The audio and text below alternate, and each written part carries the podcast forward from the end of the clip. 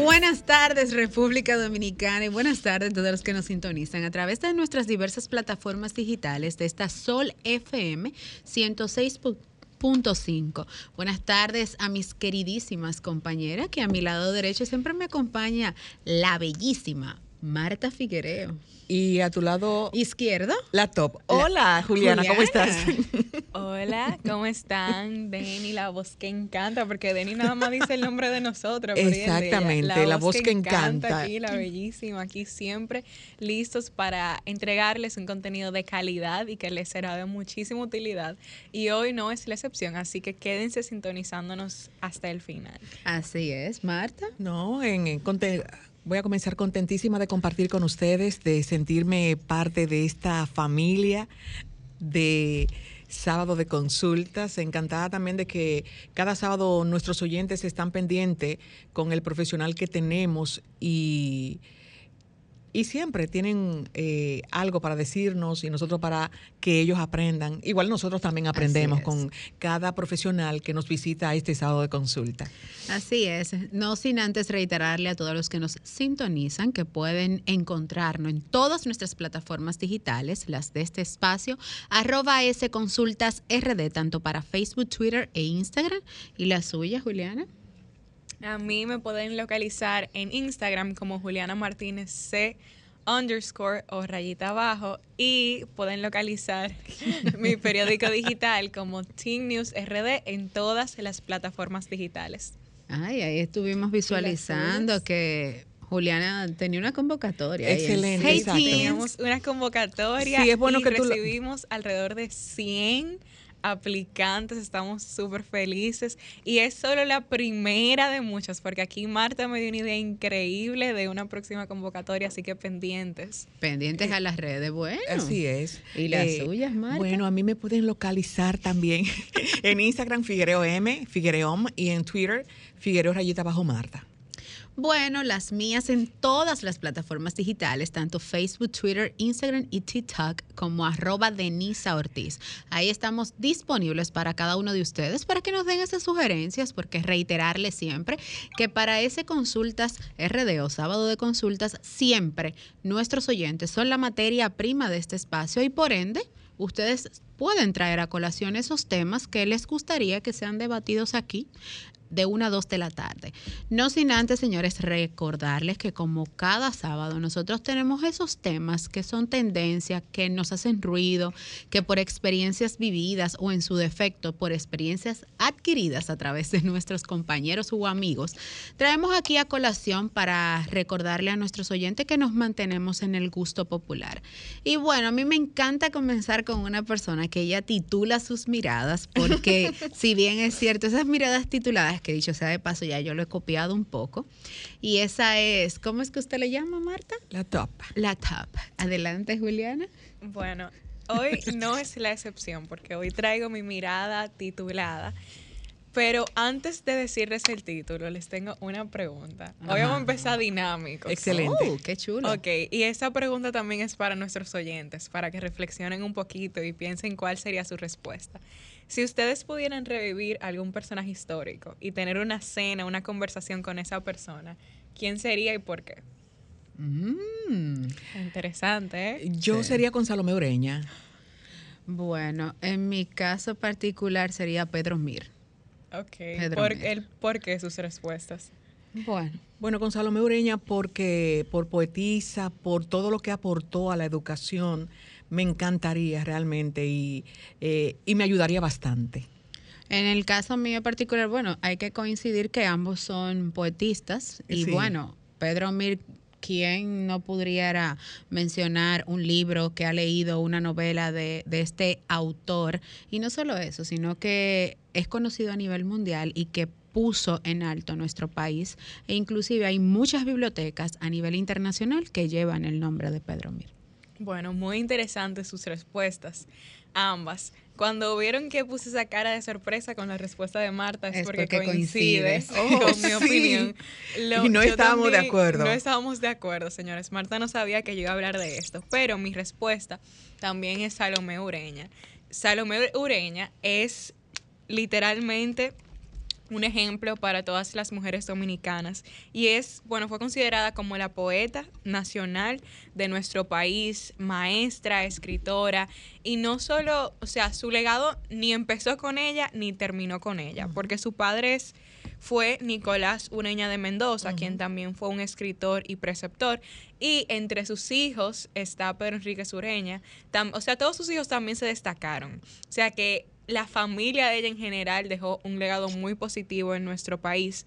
Entre sus poemas más conocidos está Ofrenda a la Patria, El ave y el nido y Sombras. Y no solo eso, sino que ella empezó a incursionar en este mundo de la literatura a tan solo sus 15 años. De hecho, desde sus primeros años de edad ya, ya su madre y sus tías le habían enseñado sobre letras y creo que a sus cuatro años ya ella podría, podía leer de manera fluida y ya luego su padre también la fue tomando de la mano por ese camino de la escritura y la fue, bueno, adentrando de manera más profunda en todos esos aspectos. Y bueno, Aparte de eso, también fundó la Escuela de Señoritas y formó a las primeras maestras mujeres de nuestro país. O sea, marcó precedente en la sociedad dominicana. Y quiero compartirles un fragmento de uno de sus poemas que había mencionado. Se llama Ofrenda a la Patria. Dice, y si progreso y paz e independencia mostrar al orbe tu ambición ansía, fuerte como escudado en su conciencia, de sus propios destinos soberana, para ser del Hogar Lumbrera y guía Formemos la Mujer Dominicana. Este fragmento en específico me encanta porque hace énfasis en la importancia de formar a la mujer dominicana para ser luz, para, para ser guía, para ser inspiración y para aportar su granito de arena al progreso de, de nuestro país. En conclusión, yo siento que debemos de de vez en cuando reflexionar sobre estos personajes que literalmente dieron su vida para aportar algo a la sociedad.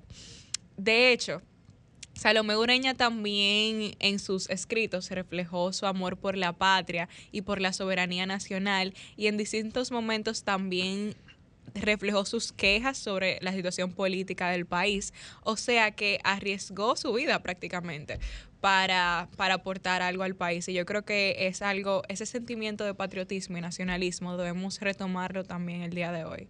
Ay, excelente, me encantó. Me encantó esa mirada. Y lo mío no es una mirada, podría ser un comentario. Y te pido excusa, Juliana, a nombre de todos los jóvenes como tú, que tienen su norte y que saben hacia dónde va, que son mucho más que la generación que nosotros generación anterior la estamos acabando.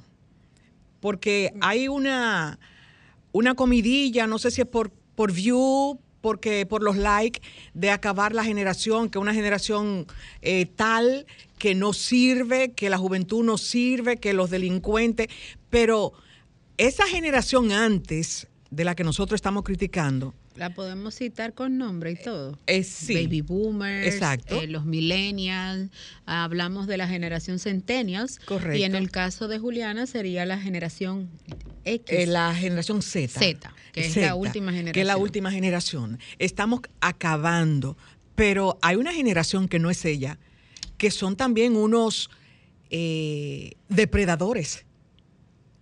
No son delincuentes, aparentemente, no están eh, tocando música que muchos dicen que es una música que daña, ni están en las esquinas, pero hay una generación que no es Z, que no es Centennial, que no es, que no es millennial, fuera, son baby boomer, pero es una generación que ha hecho mucho daño en su momento y sigue haciendo daño.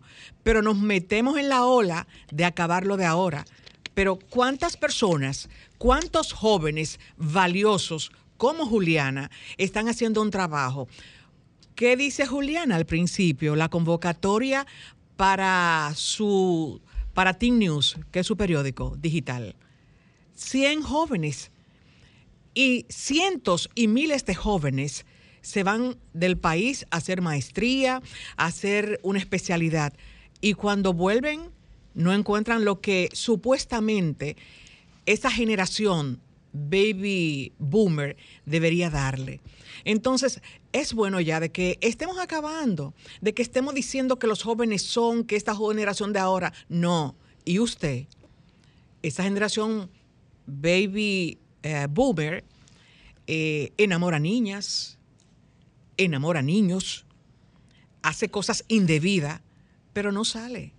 Así es que bajémosle dos. Bueno. Bueno, siempre fuertes esas miradas de Marta. No, yo siempre digo que esas miradas de Marta no vienen etiquetadas ni vienen tituladas porque no ameritan tal título, pero vienen fuertes y recias. así es. Bueno, como bien dije al inicio del espacio, parte de lo que ha aportado, ha aportado Juliana a mis comentarios es que también los titulo. Y justamente este, este, este, esta mirada de hoy me hizo mucho ruido ciertos comentarios que he escuchado a propósito de que recientemente la Sociedad Dominicana de Neumología y Cirugía del Tórax lanzó un comunicado tanto a los neumólogos, a los especialistas, a sus galenos, como a toda la sociedad dominicana. Y la titulo Alertarnos, más no alarmarnos. Recientemente la Sociedad Dominicana, como bien dije, de, Neumología y Cirugía del Tórax, advirtió que en las últimas semanas a nivel nacional han estado observando cierta preocupación en el aumento de la cantidad de pacientes en sus consultas con resultados positivos al COVID-19. Porque si bien es cierto que ya el COVID-19 no es una pandemia, pero sí se convirtió en algo endémico con lo que tenemos que luchar. Y también han observado procesos respiratorios virales, como es el caso de la influenza, como es el resultado de la neumonía, bronquitis y algunos aspectos eh, de asmas críticas en los últimos días. Es por esto que entiendo que en el día de ayer ellos lanzaron tal comunicado y es aquí donde digo que más que, que alarmarnos, lo que hicieron fue alertarnos, ya que nos exhortan al uso, a volver a algunos protocolos que habíamos olvidado, que teníamos en gaveta pero sabemos que son esenciales, como es el uso de las mascarillas en lugares cerrados, como es el uso del alcohol isopropílico y como es el debido distanciamiento. Y siento que en este caso ellos no lo están haciendo con el propósito de que vamos a volver a trancarnos. No, lo están haciendo con el propósito de esas personas que, que tienen o que tenemos algunas vulnerabilidades a estar si usted va a un centro médico y usted sabe que tiene una situación de asma, utilice su mascarilla porque es un lugar cerrado donde van distintos organismos que puede hacer que uno de ellos esté positivo y no lo sepa. Y en el caso es una medida preventiva. No están diciendo que tenemos 2.300 casos, no hasta el momento la información que manejaba eran 90 casos positivos en la República Dominicana. Y en tanto a sus especialistas, a sus galenos, lo único que le recomiendan es a no atender a un paciente sin mascarilla. Señores, la República Dominicana creo, sin temor a equivocarme, es el único país del mundo donde tú vas a un hospital y te atienden sin mascarillas. Tú vas a Estados Unidos y tú no entras a un hospital si no es con mascarilla. En Europa por igual, en Japón, que fue donde inició el COVID y donde supuestamente había terminado, en China, perdón, gracias Marta, también. Entonces, ¿por qué nosotros tenemos que recostarnos si se nos está dando una alerta? Entonces, digo que no nos alarmemos porque vi algunos comentarios en las redes sociales donde decían, van a volver a trancar el país, el país ya, tenemos dos mil y pico de casos. Señores, son 90 casos hasta el momento. Ellos están llamando toda esta medida porque si para, para bien es cierto, hay algunos que tenemos las vacunas, hay otros que aún tres años y medio después del COVID no la tienen. Entonces es una medida de seguridad, es una medida de prevención. Usted no la quiere alertar todo el mundo, entonces usted que tiene su condición de diabetes o que tiene una condición de hipertensión e inclusive es asmático, hágalo simple. Usted que tiene este tipo de comorbilidad, utilice usted su mascarilla. Y usted, como bien dije desde el inicio de la pandemia, la salvación es individual. El que quiera lo hace y el que no. Pues entonces ya téngase sus consecuencias. Hasta aquí mi mirada de hoy, Marta. Excelente, muy bien. Vamos a una pausa y cuando retornemos eh, tenemos nuestra invitada. Estás escuchando Sábado de Consultas por Sol 106.5, la más interactiva. En Sábado de Consultas, consulta de salud. Bueno, retornamos al aire y con un tema sumamente interesante como siempre. El día de hoy nos acompaña la doctora Andrea Salazar, quien es veterinaria y con quien abordaremos el tema parvovirus canino. Es un tema realmente del cual yo personalmente tengo muchas preguntas, yo sé que mm. ustedes también. Las consultas. Pero todas serán respondidas. Los que tenemos, sí. Muchísimas gracias por esta invitación me siento muy feliz de estar aquí con todos ustedes. Y nosotros felices de tenerte. Exactamente, porque vamos a aprender mucho. Claro. Así, que no importa qué raza sea su perro, atención, porque el parvovirus canino, como bien decía Juliana al inicio, que es nuestro tema de hoy, eh, de una vez yo te hago mi pregunta breve, concisa y precisa. Primero, ¿qué es? Y segundo, eh, por la clasificación del perro, ¿le da o no le da? Es decir, como dice Marta, yo tengo dos viratanques. ¿Le dan a los perros viralata?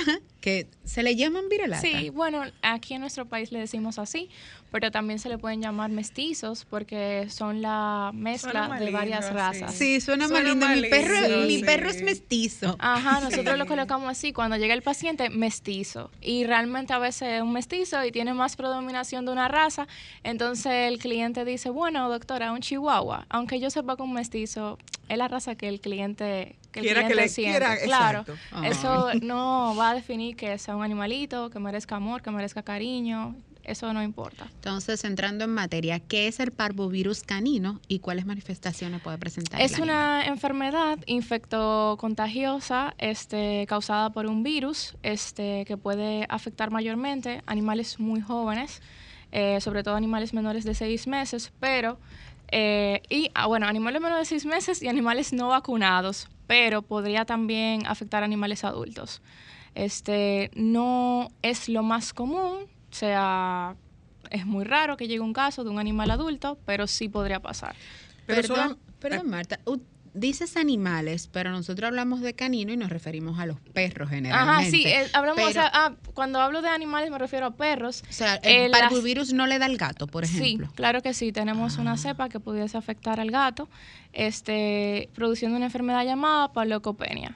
¿Y cómo se ve manifestada la enfermedad en el animal? ¿Dolores? O, o sea, por ejemplo, como dueños de, mascotas, ¿cómo alguien puede identificar que su mascota padece de esa enfermedad? Sí, este, generalmente eh, vamos a notar eh, que nuestro cachorro, porque como es más común en animalitos jóvenes, empieza a ponerse triste, baja el ánimo, eh, puede presentar pérdida de apetito, va a iniciar eh, en ya cuando la enfermedad va avanzando a tener vómitos, también puede presentar diarrea sanguinolenta, que puede tener olor fétido, este, y va a ir descompensándose. Este, en un animal quizá adulto que esté vacunado, puede ocurrir, está vacunado, es un virus, al igual que nosotros, por ejemplo, no vacunamos, pero no da. Eh, puede presentar los síntomas, pero no tan marcado como en el caso de los animales más jóvenes. ¿Y qué tratamiento se le da a, ese canino cuando presenta eh, esta enfermedad? Bueno, este, eso es súper interesante porque todo depende de las posibilidades que tengamos con su propietario. Lo ideal sería que nuestro paciente, eh, nuestro cachorro, sea ingresado para poder eh, estabilizarlo lo más posible, porque no, no tiene un tratamiento en sí, como decir, bueno, si tú te tomas esto, te sana. Te mejoras. Es una, una, una terapia de, o sea, para ayudar a que el virus pase. Bien, no es como algo que tú puedes tomar y ya. Específico, que te vaya a la casa como paciente y con un tratamiento. exactamente, las enfermedades, esta enfermedad no tiene algo que la ayude en sí y lo que han creado, pues estudios antivirales y eso han demostrado que no, que no son muy efectivos. Entonces lo que nosotros hacemos, los veterinarios, es un tratamiento de sostén, este, que va a depender mucho de cómo se encuentra el paciente. por lo general... ¿Puede llevarlo hasta la muerte? Al, Claro que sí. El parvovirus puede producir la muerte de, de un cachorro. Este, por lo general, eh, llegan a consulta, uno los evalúa y puede determinar en cómo se encuentran a través de ciertos estudios que el médico veterinario va a realizar, como un hemograma, coprológico, la prueba de parvo, medición de glucosa, etcétera. A través de todos estos datos que se recolecta, incluyendo también pruebas químicas y electrolitos, el veterinario puede decir, bueno, este paciente se encuentra eh, septicémico, con infección en sangre, o no tenemos septicemia, no tenemos anemia, podemos más o menos saber el panorama del paciente y así podemos orientar eh, el, tratamiento. Lo ideal, lo ideal sería ingresarlo, ¿cierto? Ingresarlo porque generalmente tienen vómito y diarrea y un paciente con vómito y diarrea es un paciente que está perdiendo, claro, eh, líquidos, entonces lo ideal es hidratarlo pero también hay que manejar ciertos, eh, otras cosas como su niveles de glicemia, etcétera. Pero no siempre los propietarios pueden eh, tener a su cachorro 5, 7 días hospitalizado, porque lo que la literatura no dice es que por lo menos tiene que sobrellevarlo 3 a 5 primeros días. Entonces, si él, si él avanza en esos días, es, el pronóstico es mejor, o sea, puede salvarse pero no siempre toda la gente puede. A veces en esos casos lo que uno trata como veterinario es estabilizarlo y hay ciertos estudios donde han intentado tratar estos pacientes de forma ambulatoria y han tenido resultados.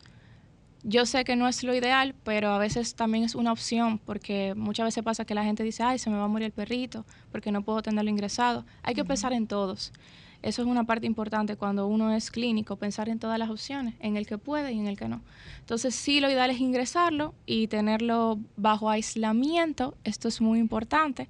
Eh, en un lugar separado. Sí, es un área especial de la clínica veterinaria donde no debería entrar.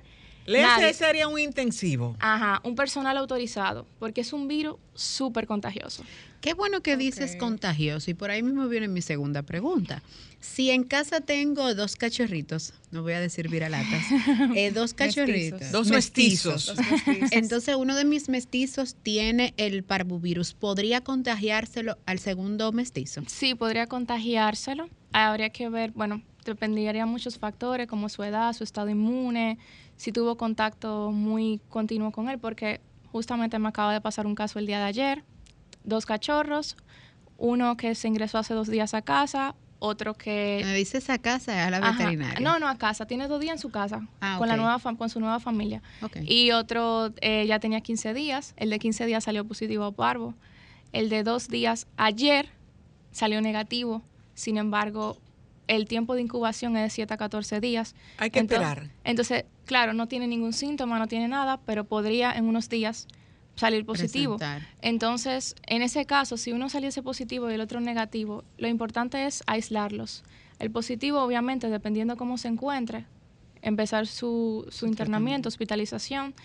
Eh, y el que está negativo y se ve bien, cuarentena, separado en un lugar eh, donde no vaya a contagiar a, donde no tenga contacto con otros animales y ver si desarrolla algún signo. Yo, por esa, eh, misma línea, por esa misma línea de aislamiento, ¿qué otra cosa puede un dueño de una mascota hacer para prevenir que su perrito contraiga esa enfermedad? Porque, por ejemplo, en caso de los humanos, siempre que anda un virus o algo así, nuestras madres están como que vamos a cuidar la alimentación, vamos a vamos no a salir un mucho de casa, una tisana, claro, un tececito. En el caso de los perritos, ¿cómo es este proceso de prevención? O los gatitos. La prevención ideal yo creo que es, lo número uno es la vacunación. Este, existen vacunas para este virus y está demostrado que pacientes que siguen su ciclo de vacunación de forma correcta, pues es poco probable que se enfermen y si se enferman lo pueden sobrellevar mejor. Este, eso es número uno, vacunación. Si usted tiene un cachorro, este, apenas tenga sus seis a ocho semanas, vaya a su médico veterinario de confianza e inicie su ciclo de vacunación, que tarda aproximadamente, es un, es un refuerzo cada 21 días. Este, yo sé que a veces tenemos el tema del tiempo, yo sé que a veces tenemos muchas circunstancias, pero créeme que esto te va a ahorrar un momento muy difícil. Para el propietario es súper triste cuando su cachorro presenta parvo y para el médico veterinario también. Nosotros no queremos que, lo, que los animales se enfermen, aunque es de eso vivimos, ¿verdad? Pero realmente no queremos este tipo de situaciones. Dos, si tienes un cachorro que está haciendo su ciclo de vacunación, manejar bien el contacto que tenga con otros animales. Hay un punto importante y es que el virus puede estar en fómites, o sea que en, objetos, ajá, en objetos perdón, en objetos. Entonces, por ejemplo, uno sale a la calle y anda muchísimos lugares con los zapatos, tú no sabes dónde, dónde tú pudiste llevarlo el virus. Si tu cachorro en casa, vacunado, quizá puede contagiarse. Em, en algunos casos está descrito la transmisión vertical, que es de la madre al cachorro cuando está en el periodo de gestación, pero es mucho, vamos a decir que es menor. Puede pasar, pero es menor. Pero eso es algo que yo siempre le digo a mi propietario. Eviten salir con su perro. Eh, a lugares donde haya mascotas no vacunadas. La socia, o sea, que él sociabilice es muy importante durante los primeros meses de vida, pero podemos hacerlo de otras formas, sin exponerlo. Eh, a veces me dicen, Doc, ¿y lo puedo llevar a casa de, de un amigo?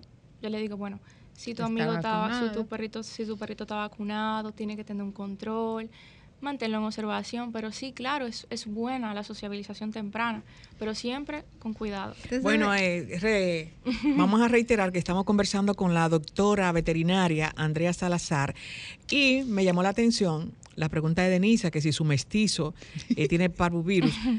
Eso es algo raro porque hay mucho mestizo en la calle y no se enferman. Y no se lo. ¿qué, también, eh, ¿Qué sucede con los mestizos de la calle? Bueno, el, desarrollo de su sistema inmune también es mucho más eh, fuerte y también se enferman. Lo ¿Y si hay raza específica para diferentes enfermedades como la otitis? Sí, claro que sí. Tanto hay, por ejemplo, hay predisposición de razas para distintas enfermedades.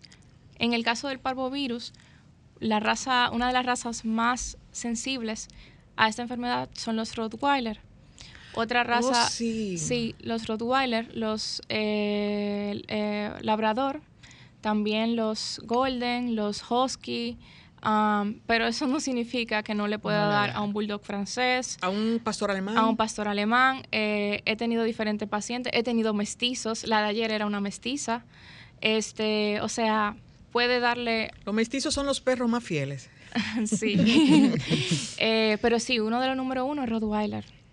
Bueno, es momento de que ustedes se sumen a esta consulta con la doctora Andrea Salazar a través de nuestras líneas telefónicas, recordándole que acá en Sábado de Consultas, su consulta es gratis. Adelante, Romer. Comunícate 809-540-1065. 1-833-610-1065 desde los Estados Unidos. Sol 106.5, la más interactiva. Bueno, ya estamos de vuelta en esta consulta. Teníamos una consulta. Sí, no, la consulta de siempre hay una consulta. Cuando ustedes escuchan los anuncios, aquí detrás de cámara siempre empezamos otra consulta. De inmediato con las llamadas. Buenas tardes. ¿Quién nos habla y desde dónde? Sí, buenas, buenas. Le habla Fischer Fernando de aquí de Santo Domingo Norte. Adelante con su inquietud de la doctora Andrea Salazar. Yo tengo un mestizo, como ustedes le dicen. Tengo, tengo 13 años con él. Tiene toda su vacuna. Aquí viene un señor que en realidad no sé si es veterinario, pero él dice que veterinario viene, le pone toda su vacuna, todo, todo, todo lo que cada, cada tres meses viene. ¿Qué pasa? El perro mío está perdiendo la vista. Él tiene como si fuera una tela en los ojos. Entonces yo quiero saber eh, qué puedo hacer, porque no quiero que él pierda la vista. Ok. Perfecto. Vamos a unir este contacto y respondemos en conjunto. Buenas tardes. ¿Quién nos habla y desde dónde? Sí, habla Primitiva. Buenas desde la Romana. Sí, la Romana. Un saludo, Primitiva. ¿Tiene algún mestizo? ay, ya tengo uno de dos patas. ay, ay, ay. Nada, un abrazo para ustedes y el pueblo dominicano. Me, me gusta mucho el, el, el, el tema de hoy.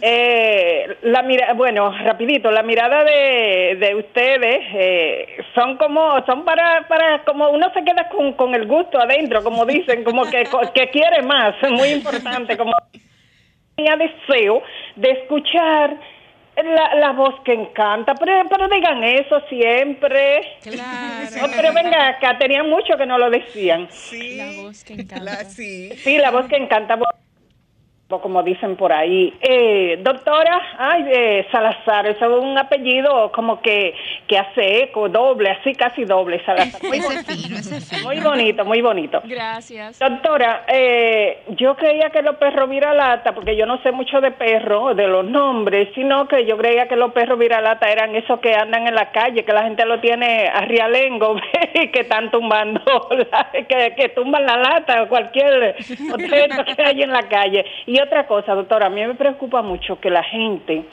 la gente le gusta tener perro como así como como como gente que tiene niños que lo tira al mundo para que otro bregue con ellos o que estén calle arriba y calle abajo. Entonces así es con los perros también. Los perros eh, hay gente que no, o sea, no, no lo lleva al médico, no lo baña, no le da, solo le, le da la comida que van a botar y, y, que, que defecan en las calles, que mole, o sea, porque eso, eso es molestoso, es y que, y que, o sea, que no se preocupa grupo de gente que no deberían de tenerlo. Gracias.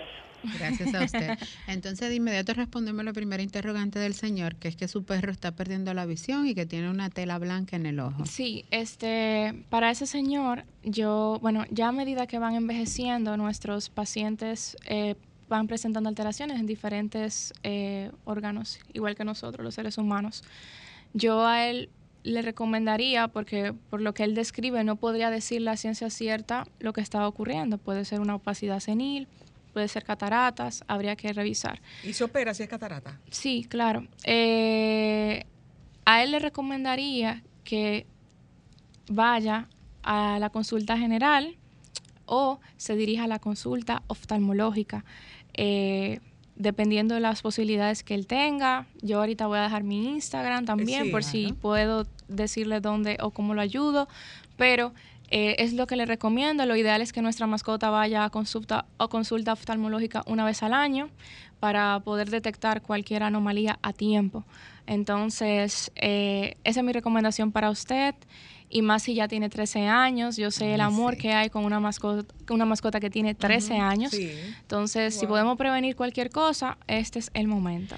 Doctora Salazar, justo cuando usted hablaba de pruebas, me llamó mucho la atención que mencionó la prueba de la glucosa. Entonces, ¿Existen animalitos que pueden tener la condición de diabetes? Sí, sí, claro. Tenemos, eh, los, los pacientes pueden desarrollar diabetes, tanto perros como gatos. Hipertensión, así como el, como el ser humano. Sí, pueden tener presión arterial alta, pueden tener muchísimas cosas que ustedes se quedarían igual que nosotros. Wow, tenemos otro contacto, disculpa Juliana. Buenas tardes, ¿quién nos habla y desde dónde? Sí, buena, licenciado Espino, Santo Domingo Este. Adelante con su inquietud a la doctora.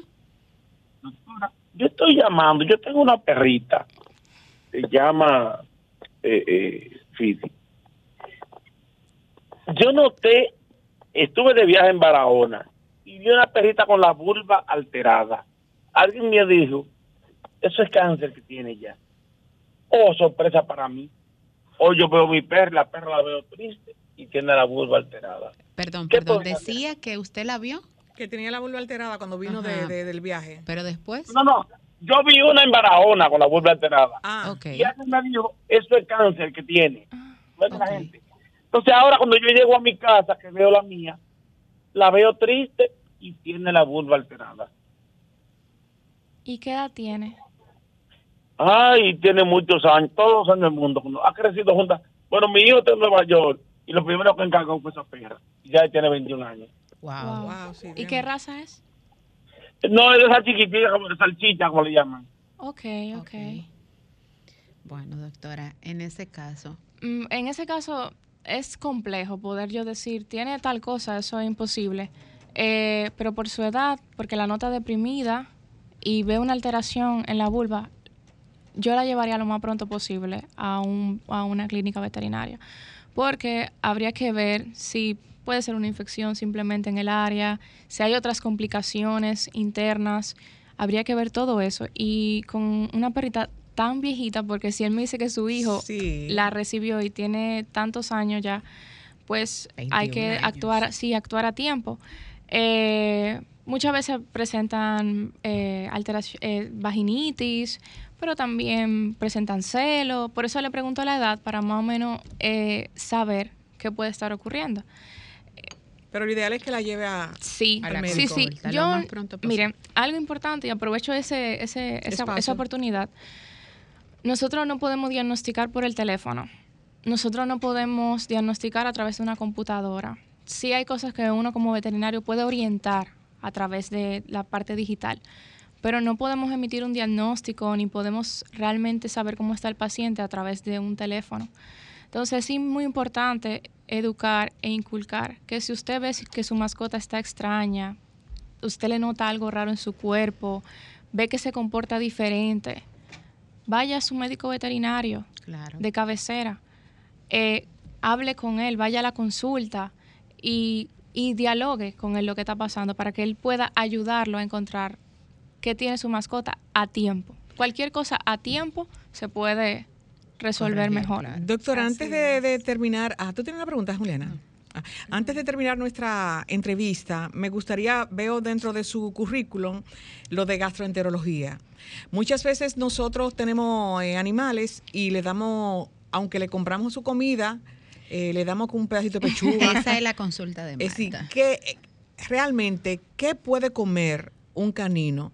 Porque he escuchado, no, no se le puede dar huevo, no se le puede dar uva. Entonces, sería bueno que... Es muy, eso es muy, eh, por ejemplo, depende de su mascota de quién es su veterinario, ¿verdad? Porque hay veterinarios que son más flexibles con, que otros con el tema de la alimentación, ya que desde ahí pueden ocurrir muchas cosas. Yo creo que es un tema que tenemos que traer es otro Sí, es, un tema bien interesante, pero... Sí, sobre todo de hematología. Sí. Y me, me gustó esa especialidad y de gastroenterología. Es importantísimo. Son las áreas que más... Me gusta la medicina interna en general, sobre todo de los viejitos pero me, desde que terminé la universidad he tratado de estudiar mucho sobre hematología, me gusta, y me gusta también gastro. Entonces, con ese tema de qué puede comer nuestro animalito, yo siempre fomento una dieta eh, a, base de eh, un preparado, o sea, comercial, claro, que tenga los nutrientes que él necesita, proteína, grasas, carbohidratos, esto administrarlo en la cantidad que él lo requiere. No es, ah, cogemos la bolsa y echamos todo ahí, no. Pesar la cantidad que mi mascota necesita para que no sea obesa. Eh, a veces los clientes me preguntan, mire, ¿puedo darle banano? ¿Puedo darle...? Hay una lista de alimentos que podríamos darle, hay una lista de alimentos que no, nunca podemos dar, como las uvas, como algunas nueces, eh, como el chocolate, que es tóxico. Entonces, eh, nada, tratar de aprender de eso y eh, eso es muy es, complicado un tema es un tema con el propietario. otra tema, sí sería bueno eh, sí porque explicar más a fondo sobre esto. y bueno ya lamentablemente veo que nos siguen llamando pero por el tiempo ya tenemos que dejar esta consulta aquí no sin antes que la doctora nos comparte sus redes sociales y dónde podemos contactarla. Sí este nos pueden seguir en arroba Andrea Salazar este esa es mi clínica veterinaria ahí hacemos consultas. Sí, pero ¿dónde está ubicada? Ah, estamos ubicados actualmente en la calle Eri Leonard Ekman, número 29, frente al Grupo Armenteros. Pero muy pronto vamos a tener una nueva ubicación. Eh, oh. y este, están haciendo un nuevo proyecto para mí que se llama La Casita de Bob, donde vamos a tener un servicio de hospedaje para mascotas, libre de jaulas, con parque, juegos interactivos y todo eso. Entonces, muy próximamente también les contaré ubicación de ese nuevo lugar. No venimos aquí a anunciar. Claro que sí. bueno, a ustedes, que, gracias doctora por su participación. Gracias a ustedes. Y a ustedes que están en sintonía, no se pierdan la segunda parte de este espacio porque viene Olga, que lo prometió la semana pasada, con mucho más temas acerca del vino. Adelante, Romer. Estás escuchando el interactivo de la orientación, sábado de consultas. Mil cosas que hacer y tú de camino al banco. No, hombre, no. No te compliques y resuelve por los canales Banreservas. Más rápido y muchísimo más simple. No te compliques y utiliza los canales Banreservas, tu banco fuera del banco. Banreservas, el banco de todos los dominicanos. Press. Somos expertos en impresión digital, offset, transfers, bordados y serigrafías, sellos digitales, empastados y encuadernaciones, con los mejores precios en el país y en el menor tiempo de espera Visítanos en Santo Domingo, en la calle Doctor de Fillón número 39, esquina de Siderio Arias, en el sector Bellavista. Y contáctanos en el teléfono 809-334-1043. Print Express. Consultas de marketing. En sábado de consultas. Bueno, de regreso en el espacio y como dijimos antes de la pausa comercial, decíamos que Olga se quedó con muchísimas dudas la semana pasada y nos quedamos nosotros. bueno, nos quedamos nosotros y, ella con, todo el deseo. Y ella quedó con muchas respuestas y nada, como siempre, para nosotros es un orgullo que nos acompañe Olga Fernández, sommelier certificada y CEO de su proyecto O Wine Tools. Bienvenida a tu casa, Gracias. me encanta. Me encanta bueno, y de inmediato, la semana pasada hablábamos de la selección del vino, todo esto a propósito del Día de las Madres, así es. Pero hoy, justamente ayer me dijiste que cuando nos sirven un vino, nosotros hacemos algunas cosas, pero qué es lo que realmente debemos de hacer a la hora de que nos sirvan el vino. Correcto. Y justo para esto, señores, aquí está la sommelier. ¡Ay, qué lindo se oye! Mira, esto es súper... Em, lo que se hace en el momento de tú seleccionar ya un vino y el momento en el que el, sommelier, o el camarero se te acerca para pues servirte, es súper sencillo. Eh, pero hay que tener en cuenta pequeños detalles que nos pueden ayudar incluso a identificar si nuestro vino es correcto, si nuestro vino es el que realmente ordenamos. Mira, por ejemplo, a mí me pasó eh, yo estaba en otra ciudad. Yo Hay que saber de vino. Yo ordené un vino, correcto, y era francés. Entonces, el estilo de uno, eran las mismas bodegas, eh, solamente el estilo entre uno y otro era lo que cambiaba, pero eso también cambiaba en el precio. Y el sommelier, el camarero, lo que me trajo fue otro vino de mayor precio. Entonces, por eso hay que, tener, hay que ser muy observador, porque en esos pequeños detalles podemos eh, tomarnos algo que no, no precisamente fue lo que ordenamos. Entonces, cuando el sommelier va, cuando ustedes, díganme un vino, por ejemplo. El que ustedes gusten, el que les venga a la cabeza. Ah, bueno, a mí me gusta mucho el Little Sister. Exacto. Entonces vas a pedir el Little Sister en, en el restaurante. Él va, o ella, a mostrártelo, te muestra la botella. Tú debes de verificar la etiqueta. Si es la, etiqueta que tú conoces, si es si tiene el estilo, el estilo puede ser, por ejemplo, Red Blend, en el caso de que sea España, por ejemplo. ah, pero puede, ser la, el mismo, la, misma etiqueta, pero con otra, de otro año. Pues el año es importante verlo, sí. Tú, o sea, es importante ver el año porque el año tiene mucho valor en el momento en el que lo tomas, porque va, va el, dependiendo del año, pues por el vino va, va, a cambiar mucho. Por eso el refrán, el refrán, ¿verdad? Mientras más, yo soy como el vino. Ajá, ah. entonces, exacto. Entonces, por eso es importante, por eso es importante la, añada. Es importante ver la etiqueta de que, de que reconoces que ese es el vino que, que, solicitaste y el estilo. Porque, por ejemplo, puede haber un Little Sister también que no sea, eh, vamos a decir tú, que el que te gusta es el Cabernet. No, entonces te traen el merlot. Entonces tú tienes que especificar, ah, ok, sí, pero es el cabernet. Entonces, con esas pequeñas, con esos pequeños detalles vas identificando el vino que realmente ordenaste. Ya luego de que te traen el vino, que lo tienes, te lo muestran, el sommelier o el camarero procede, o sea, inicia el proceso del descorche. Ellos descorchan, quitan la cápsula y el corcho te lo colocan o en un platillo, que es lo ideal, o en, una, en, el mantel blanco o en alguna servilleta de, tela blanca.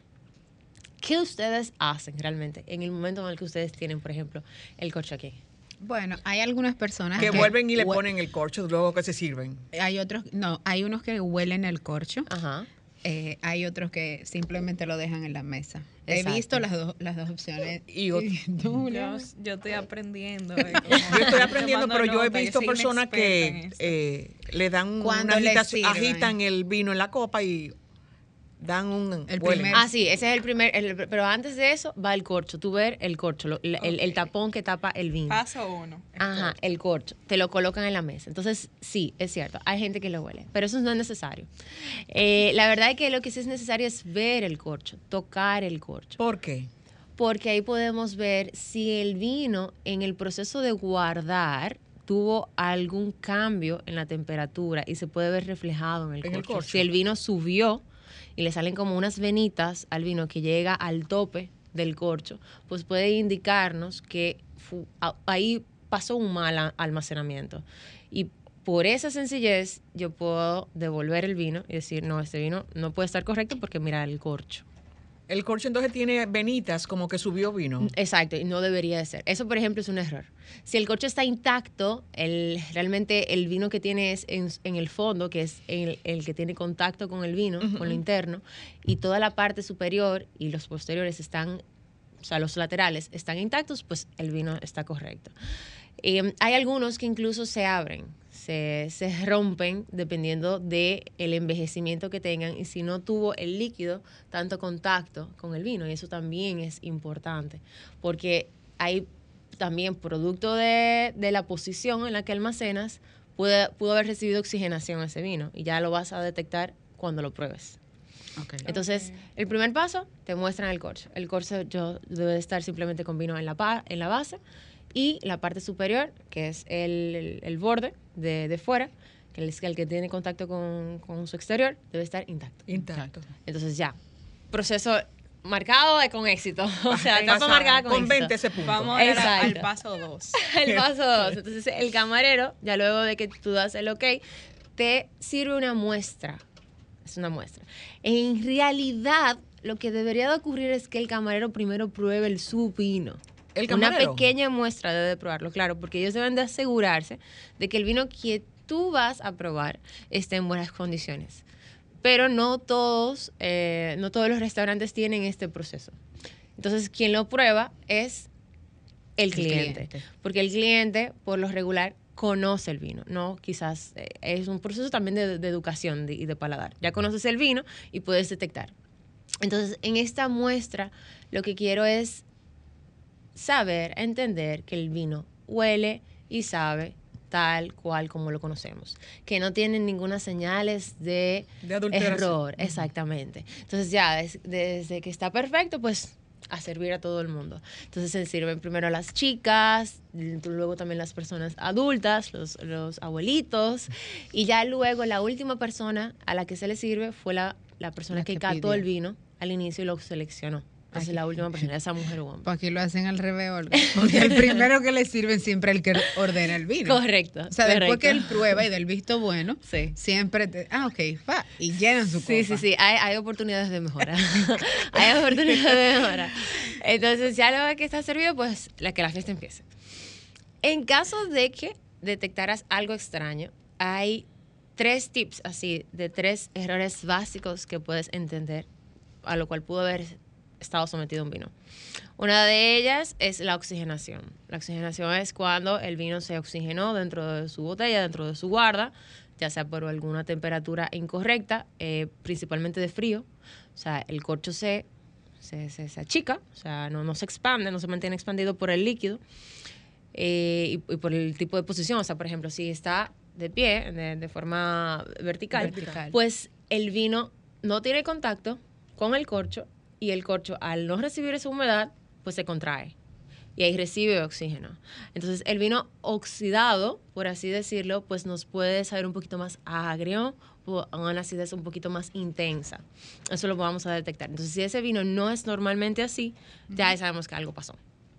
Otra de ellas es la maderización y es por ejemplo como cuando lo, lo notamos un poco como melado, o sea, como dulce, como mermeladoso que no es desagradable, pero realmente nos quita la, los, las sensaciones correctas del vino, del vino seco, del vino tranquilo. Exacto, del vino corpulento. Eso es otro. Otra de ellas también está el acorchado, que es súper famoso. Y eso es por mo, eso es por infectación de mo, eso es también por la guarda, donde lo guardas. Incluso puede venir una o, otra botella. Hay, hay, un margen de error, de error dependiendo de de la producción, de, del y el almacenamiento. Exactamente. Entonces aquí se acorcha y ¿qué, ¿qué sensación? ¿Cómo yo lo detecto? Porque te huele a cartón mojado. ¿El vino? Sí. Huele. Exacto. Entonces tú te lo puedes tomar, no te va a hacer daño, pero es que la experiencia del comensal no va a ser igual. Ok, pero esas tres eh, ejemplos, esas características. características que tú mencionas, ¿no le hacen daño a la persona? No. Ok. En absoluto, te lo puedes disfrutar igualito, te lo puedes tomar, pero no va a ser lo mismo. Es que el vino no hace daño. El vino no hace daño, definitivamente. es, la bebida maravillosa. ¿Me están diciendo Definitivamente nosotros vamos a tener que hacer un programa completo con Olga, porque mientras sí, desde la una, porque mientras más vamos adentrándonos y en aparte el de eso, nosotros estamos cogiendo una clase intensiva. Y nos faltó hablar también de, porque ella habla de depende de la manera como se conserva. ¿Cuál es la manera correcta de conservar? Dependiendo de la bodega. Eh. Dependiendo de todo eso. Taking notes para el próximo programa. Exactamente. No, podemos, no podemos cerrar la entrega sin que nos, nos des tus redes sociales y esas personas que desean hacer una cata con Olga, ah, ¿dónde deben contactar? Sí, mi cuenta es All Wine Talks, es en Instagram. Eh, también me pueden encontrar como Olga Fernández. Eh, me pueden escribir por esa misma vía. También en el link de enlace está mi teléfono, donde por ahí, por ahí mismo también pueden solicitar las, las catas. Ay, muy buenas. Muy buenas. Sí. Bueno, lamentablemente hemos llegado al final de esta entrega de sábado de consultas, no sin antes reiterarles que mantengan la sintonía con la más interactiva, esta Sol 106.5 FM y por supuesto, con nosotros tienen otra cita este próximo sábado de 1 a 2 de la tarde. Adelante, Romer.